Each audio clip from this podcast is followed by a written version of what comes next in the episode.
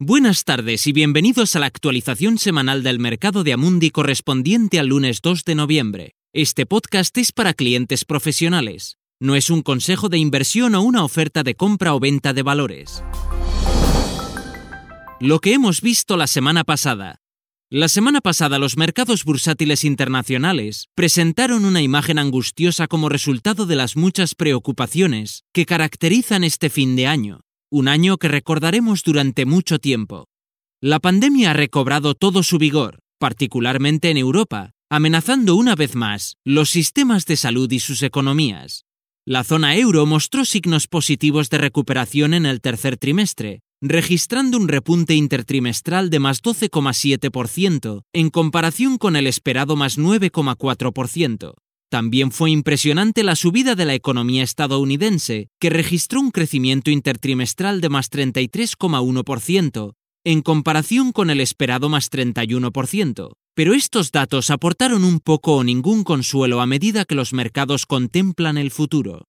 La desaceleración económica del cuarto trimestre no es la única ansiedad que atenaza a los mercados.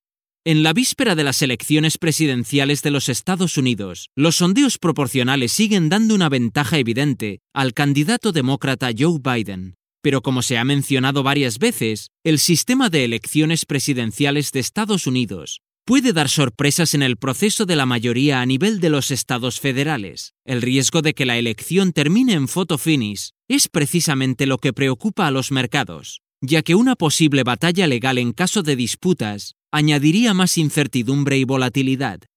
A pesar de la reapertura de las intensas negociaciones entre la Unión Europea y el Reino Unido, las posiciones todavía parecen distantes en una serie de cuestiones relativas al acuerdo.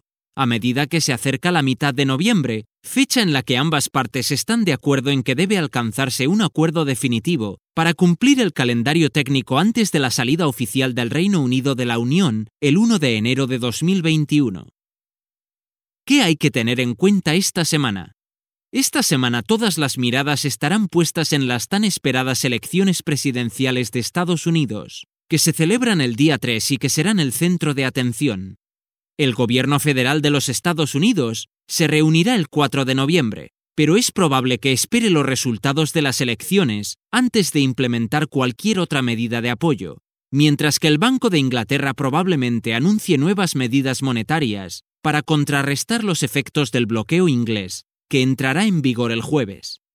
En cuanto a los datos macroeconómicos, se espera que el viernes se publiquen los datos finales de los índices PIM, se espera que el viernes se publiquen los datos finales de los índices PMI manufactureros y de servicios en todo el mundo y los datos de empleo en Estados Unidos de octubre. Una cosa más, el jueves los británicos llenan el cielo con fuegos artificiales para conmemorar la noche de Guy Fawkes, que conmemora un complot fallido de volar la Casa de los Lores en 1605.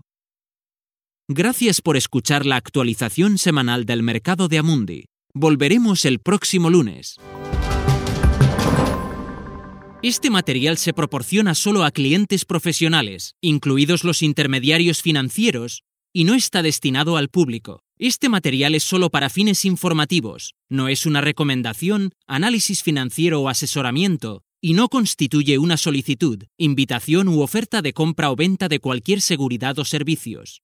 Este documento es publicado por Amundi, y a menos que se indique lo contrario, todas las opiniones expresadas son las de Amundi en la fecha de publicación, estas opiniones están sujetas a cambios en cualquier momento sin previo aviso, en función de las condiciones del mercado y otras condiciones, y no se puede garantizar que los países, los mercados o los sectores funcionen como se espera.